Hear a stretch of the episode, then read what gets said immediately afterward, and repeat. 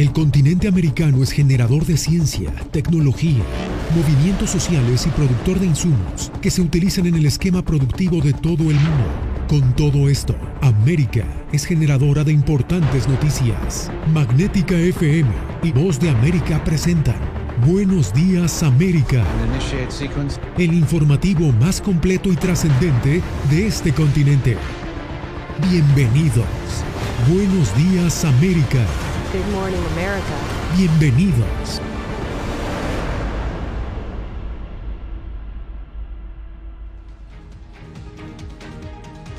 ¿Qué tal? Soy Yasmín López, los saludo desde Washington. La ley Renacer, con la que el Congreso de Estados Unidos busca hacer rendir cuentas al gobierno de Daniel Ortega, ya llegó al despacho del presidente Joe Biden y solamente falta su firma.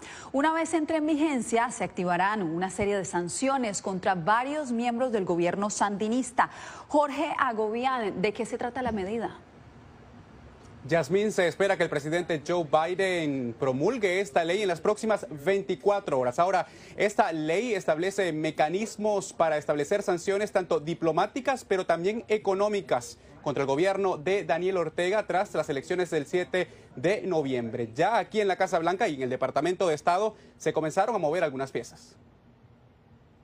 La firma del presidente Joe Biden promulgará la ley Renacer aprobada de manera bipartidista por el Congreso a solo días de las elecciones en Nicaragua, que Estados Unidos cataloga como una farsa. El senador demócrata Robert Menéndez, autor de la legislación, se refirió este miércoles a la medida. Y ahora, con la pluma del presidente, al firmar la ley, van a tener más armas para actualmente tratar de desviar a Ortega en la vía en que va. El nuevo marco legal llega en momentos en que la Casa Blanca alista acciones inmediatas para desconocer un nuevo mandato de Ortega, según funcionarios, con sanciones y la revisión del Tratado de Libre Comercio en la mira. La ley contempla la supervisión de préstamos e instituciones financieras internacionales a Nicaragua y requiere informes clasificados sobre corrupción, así como la relación militar de Ortega con Rusia.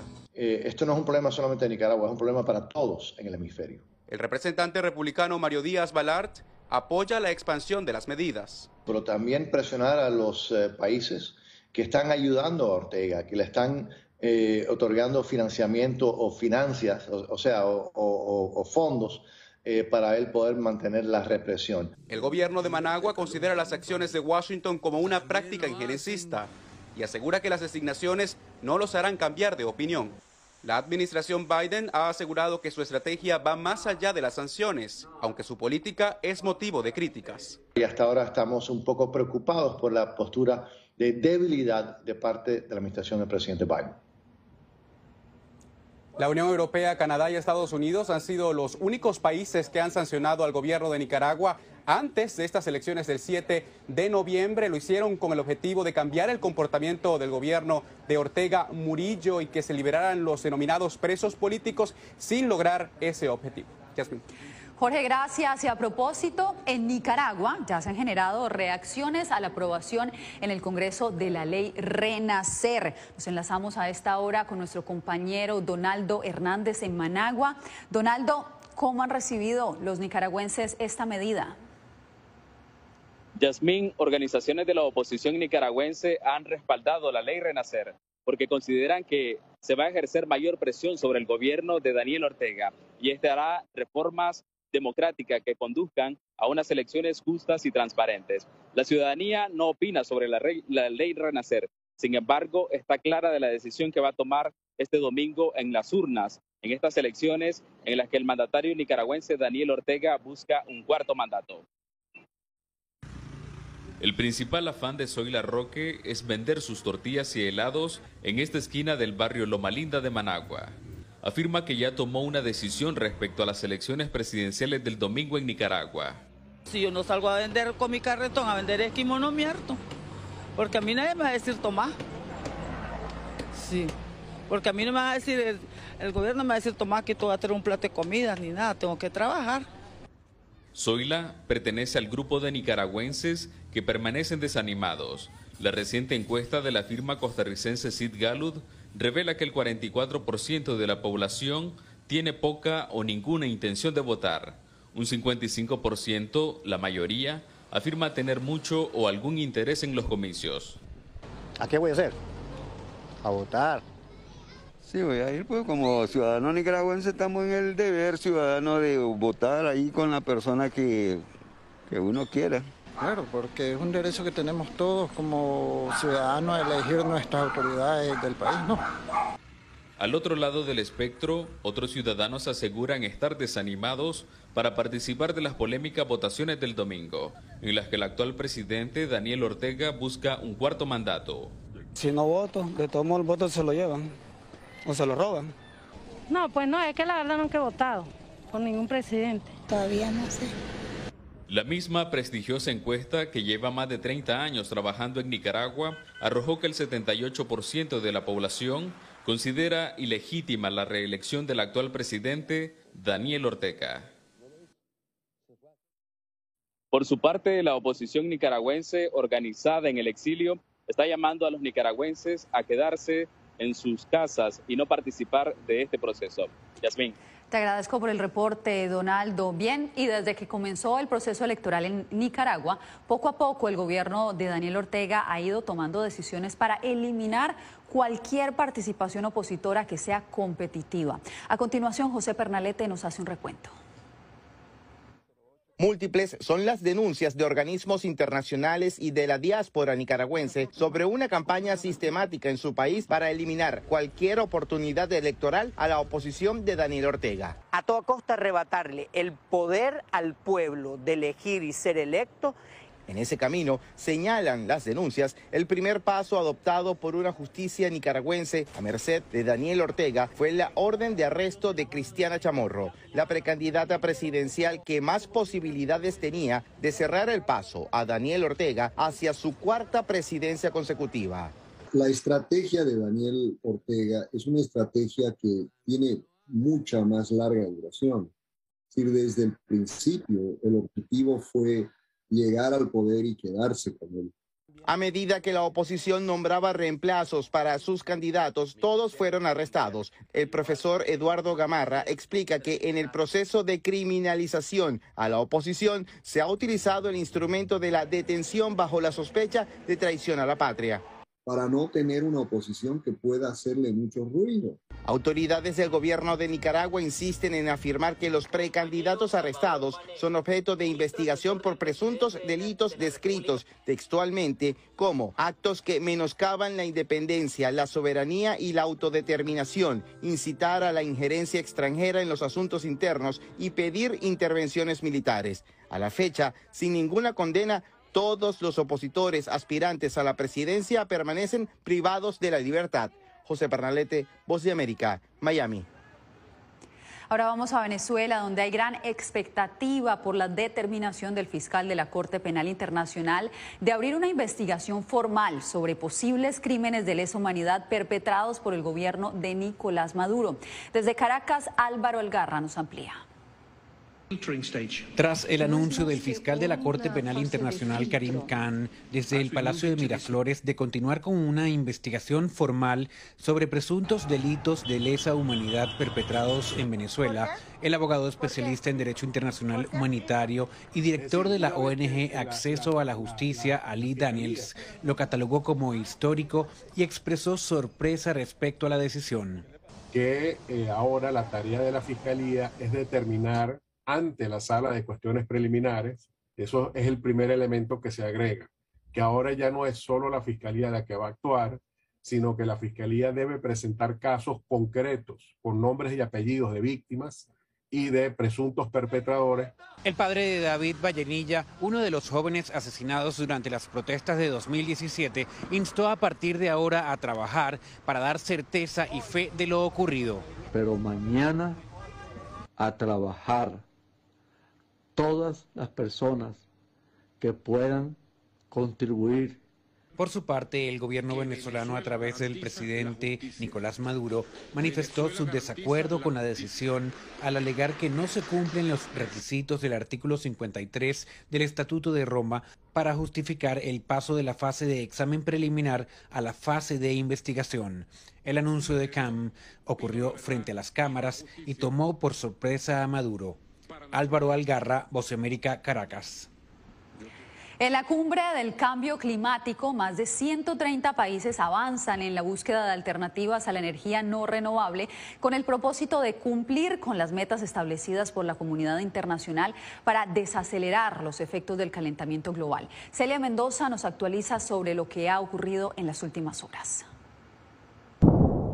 El compromiso para acabar con el carbón y hacer una transición lo antes posible a energía renovable es uno de los mayores avances alcanzados durante la COP26, la cumbre mundial del clima en Glasgow, donde durante esta jornada se anunció el respaldo de 23 países adicionales, entidades financieras y organizaciones apoyaron esta declaración.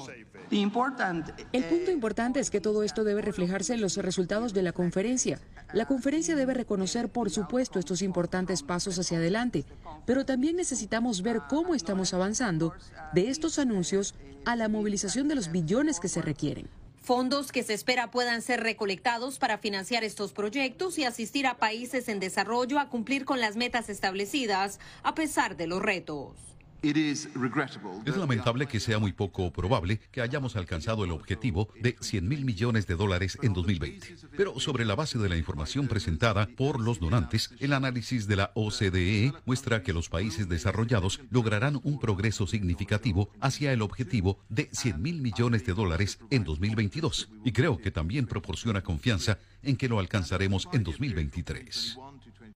A esto se le suma la declaración liderada por el Reino Unido a la que se unieron un grupo de 25 países, entre ellos Estados Unidos, Canadá y Dinamarca, donde se comprometen a poner fin al apoyo público internacional al sector de la energía de combustibles fósiles para fines de 2022. Celia Mendoza, Voz de América, Naciones Unidas. El presidente Joe Biden desmintió este jueves que su gabinete esté planeando compensar con dinero a las familias migrantes que fueron separadas bajo la política de cero tolerancia de la administración Trump. Varios medios de comunicación habían reportado que el Departamento de Justicia estaba negociando el pago de unos 450 mil dólares a familias que llegaron en el 2018 a la frontera sur sin la debida documentación. Biden aseguró que el pago no sucederá. Retomamos la información en el mundo al día. Este jueves, la Casa Blanca emprendió una nueva medida con la que busca que la mayoría de los empleados privados se vacunen contra el COVID-19 de forma obligatoria. La orden ya tiene fecha. Jacopo Luzzi tiene los pormenores. En Estados Unidos, las empresas con más de 100 empleados tendrán hasta el 4 de enero para vacunar totalmente su fuerza laboral bajo un nuevo mandato federal que abarcará más de 80 millones de trabajadores del sector privado. En caso contrario, los trabajadores deberán someterse a pruebas regulares para certificar que no están infectados. Es una de las medidas más enérgicas de la Casa Blanca para aumentar las tasas de vacunación en todo el país. La política ya está siendo impugnada por los republicanos y las pequeñas pero ruidosas facciones antivacunas. Sin embargo, el presidente Joe Biden defiende este requisito. La vacunación es la mejor vía para salir de esta pandemia y aunque hubiera preferido que los mandatos no fueran necesarios, demasiadas personas siguen sin vacunarse para que podamos salir de esta pandemia para siempre. El mandatario defendió también la decisión de suministrar una dosis de refuerzo a todos los ciudadanos seis meses de la inyección previa.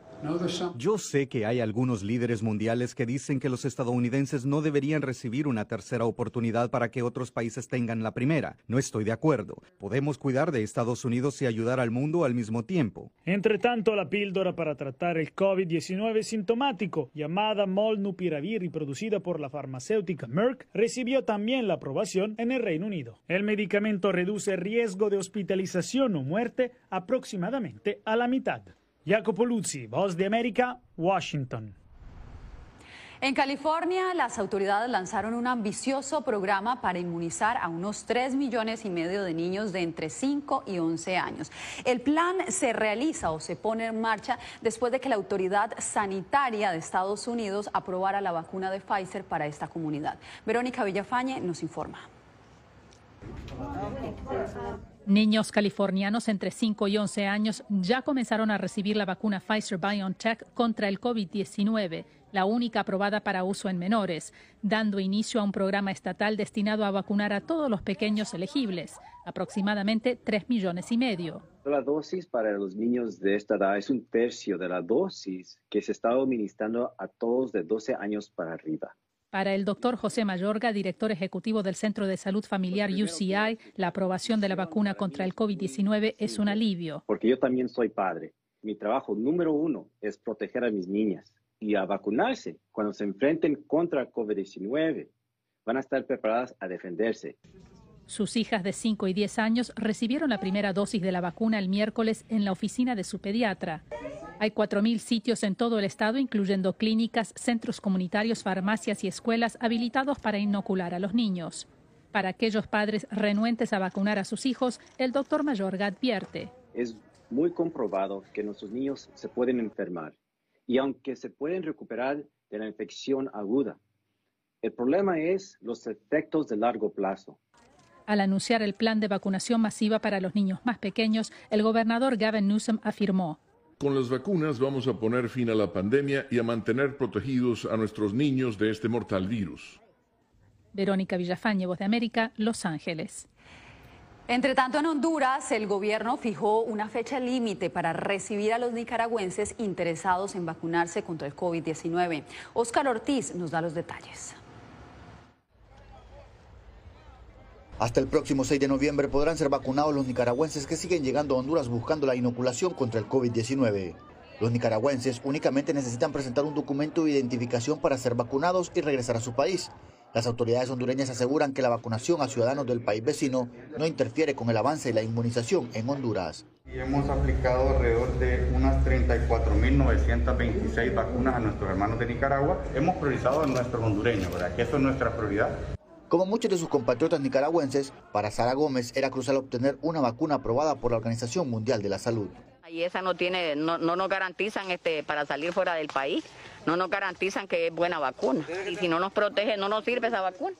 Carlos Sorto es otro de los muchos nicaragüenses que se vacunaron en Honduras y esto dijo.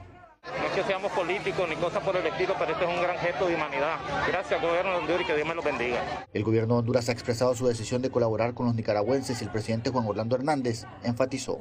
Fuerzas Armadas también en este momento, hoy, junto a la policía, están atendiendo a nuestros hermanos nicaragüenses que ingresan al país a diario se aplican alrededor de 5.000 dosis a los nicaragüenses que siguen llegando, buscando una vacuna certificada por la OMS ante los cuestionamientos de la aplicación de la vacuna cubana en Nicaragua. Las autoridades hondureñas no han dicho cuándo suministrarán la segunda dosis a nicaragüenses. Oscar Ortiz, Voz de América, Tegucigalpa. La violenta emboscada que sufrió una comitiva de periodistas por un grupo armado en Bolivia, aún no hay avances concretos en la investigación. El gremio decidió movilizarse contra la impunidad y Fabiola Chambi nos trae sus testimonios.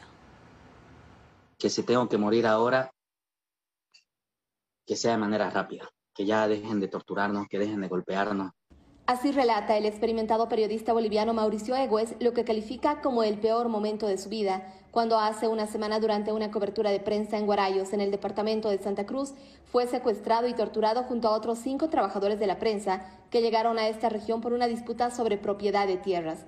Policías y civiles también fueron retenidos junto a los comunicadores. Me dispararon cuatro veces. Cuatro veces me dispararon a centímetro de mis pies. Amenazaban que, que nos iban a llevar a la plaza, nos iban a colgar, incluso a mi camarógrafo lo, lo, amenazaban con un balde de gasolina, que lo iban a quemar. A pesar de los testimonios y un video en exclusiva que logró registrar un camarógrafo de la red de televisión ATV, donde se observa a este grupo armado encapuchado en acción, aún las autoridades no han tenido avances concretos ni aprehensiones. Vamos a realizar todas las acciones correspondientes para rellegar a la verdad material de lo que sucedió en estos hechos. Además de este caso, se suman varios hechos que han puesto en emergencia al sector de la prensa en Bolivia. El Estado no es un buen garante de los derechos de la libertad de prensa y eh, la libertad de expresión. Los seis periodistas que vivieron esta traumática experiencia aún no retornan a sus fuentes laborales y están recibiendo apoyo psicológico. Fabiola Chambi, Voz de América, Bolivia. La Oficina de Estadísticas Laborales del gobierno estadounidense registra una disminución en los reclamos de subsidio por desempleo. 269 mil estadounidenses pidieron la ayuda en el mes de octubre, 14 mil menos que en septiembre. Con esta reducción, el número de solicitantes se aproximó a los niveles previos al inicio de la pandemia en marzo del 2020. En más información, a pesar de algunos pronósticos positivos para el futuro de la economía latinoamericana, el Fondo Monetario Internacional asegura que la región enfrenta grandes retos que podrían retrasar su recuperación. Laura Sepúlveda nos explica quiénes serían los más afectados. Aunque algunos organismos ofrecen perspectivas positivas sobre la recuperación económica en América Latina, el Fondo Monetario Internacional ha expresado preocupación por algunas condiciones que podrían ralentizar el proceso. No debemos olvidar, por ejemplo, que muchas economías dependientes del turismo en el Caribe continúan enfrentando un entorno muy desafiante e incluso en aquellos países que han tenido un repunte rápido. Su recuperación en el empleo ha sido muy desigual. Los jóvenes, los menos educados y las mujeres están pagando un alto precio. Situación que viene acompañada de un fenómeno inflacionario alertado por otros expertos. El analista Andrés Abadía, especializado en América Latina, nos explica qué ocurre exactamente. Las familias están empezando a consumir ciertos bienes y servicios que no se pudo durante todo este año. Y por otra parte, hemos visto choques de oferta y también aumentos de eh, los, los, precios de las materias primas están generando unas presiones a nivel generalizado, a nivel global. Destaca Abadía, la generación de riesgo político ha sido un factor, y más cuando varios países están a puertas de elecciones, lo cual tiene influencia sobre las divisas de la región. Pero el FMI destaca factores que contribuyen a la recuperación de las naciones y presenta a Panamá como ejemplo. Creo que estamos viendo las tasas de vacunación contra COVID-19 y el aumento del número de casos está ayudando. Un rebrote en la demanda de servicios en persona también está ayudando. Lo que queda claro es que los factores internos son clave y la recuperación económica no depende exclusivamente de inversión externa. Laura Sepúlveda, Voz de América. Una gran sorpresa se llevó una pareja que desherbaba su jardín en Nueva Zelanda. Los esposos Craig Brown se encontraron con una papa gigante y al parecer sería la más grande del planeta. La pareja dice que el tubérculo se asemeja a un rostro humano y por eso la nombraron Dog. Pesa 8 kilos, el doble de un saco de papas normales. Gracias a Dog, esta pareja neozelandesa es ahora toda una celebridad. Bien, y con esto nos despedimos por hoy. Les agradecemos por su sintonía. Acompáñenos nuevamente mañana con más información aquí en El Mundo del Día. Gracias por tu atención. Al momento estás enterado de lo más relevante en materia informativa en el continente americano y su relación con el resto del mundo. Esto fue Buenos Días América, una producción de Voz de América, presentado por Magnética FM.